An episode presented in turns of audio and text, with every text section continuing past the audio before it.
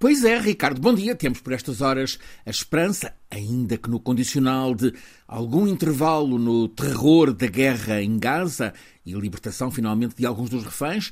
temos para entender o que é que implica a grande mudança na paisagem política dos Países Baixos, o voto dos holandeses continua a obrigar à negociação de uma vasta coligação para governar o país, mas uma das novidades é a extrema-direita, anti-União Europeia e anti-migrantes, como maior partido, com 35 dos 150 lugares no Parlamento daquela que é a quinta mais relevante economia europeia dos Países Baixos. Ora, num dia que tem esta intensidade de desenvolvimentos, parece à primeira impressão insólito dar prioridade à escolha de quem vai mandar numa empresa ainda que esta seja um colosso do nosso tempo. Mas o facto é que a reintegração de Sam Altman na liderança da OpenAI, a empresa que criou e que está a desenvolver o sistema pioneiro de inteligência artificial ChatGPT, ou se quisermos ChatGPT, traz um sério alerta para os poderes públicos que influenciam, que determinam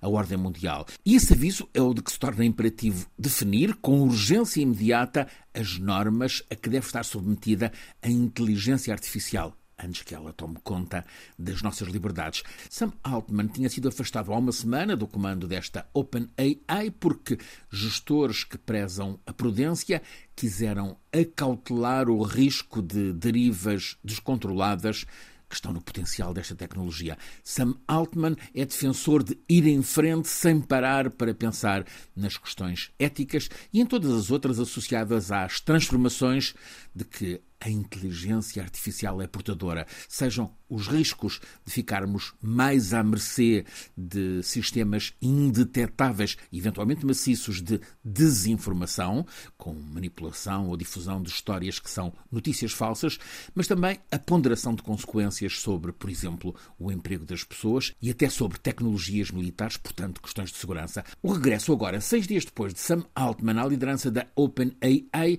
significa que os investidores optam pelo modelo lucrativo dos novos produtos de inteligência artificial sem pararem para pensar e prevenir consequências dessa estratégia comercial. O que está a acontecer neste folhetim Inteligência Artificial é, reconhecem em público muitos dos cérebros informados, um grupo de sábios, é através desta luz verde para avanços que podem ser de grandíssimo lucro para os envolvidos, a renúncia à prudência com a ponderação das consequências que podem trazer radicais transformações no modo de viver todos nós. O parecer desse grupo de elite de cientistas, académicos, filósofos, parecer que alerta para riscos incalculáveis para a humanidade, tinha levado o Conselho de Administração da OpenAI a decidir há uma semana esse afastamento do estratega da ida em frente sem olhar às consequências. Passada uma semana, o que temos é o Conselho de Administração a ser alterado por decisão de quem tem o dinheiro.